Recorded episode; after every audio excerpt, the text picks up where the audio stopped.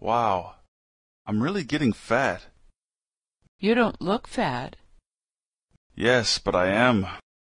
I've gained ten pounds in the last two months. Look at my stomach. How much do you weigh?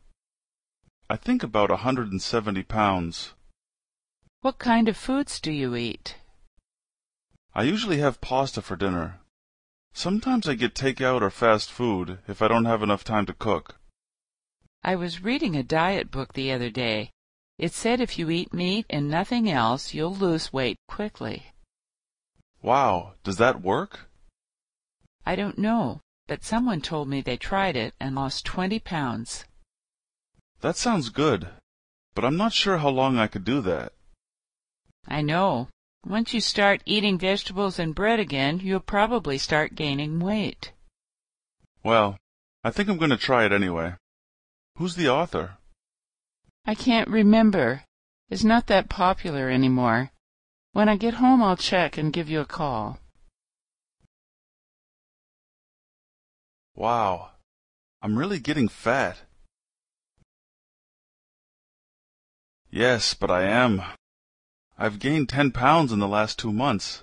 Look at my stomach. I think about a hundred and seventy pounds. I usually have pasta for dinner. Sometimes I get takeout or fast food if I don't have enough time to cook.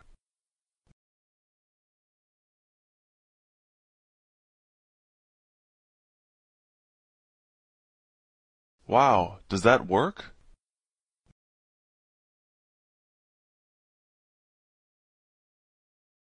That sounds good, but I'm not sure how long I could do that.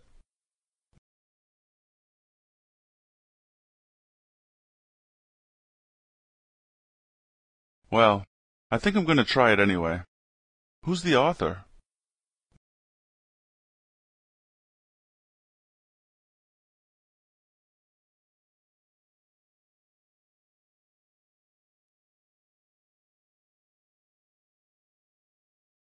You don't look fat.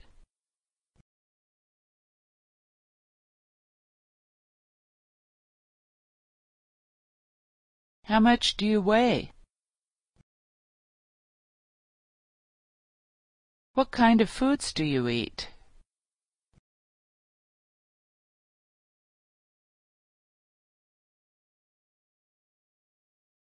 I was reading a diet book the other day. It said if you eat meat and nothing else, you'll lose weight quickly. I don't know, but someone told me they tried it and lost 20 pounds.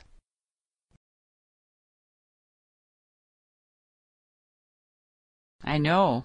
Once you start eating vegetables and bread again, you'll probably start gaining weight.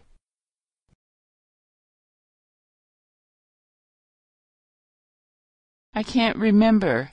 It's not that popular anymore. When I get home, I'll check and give you a call.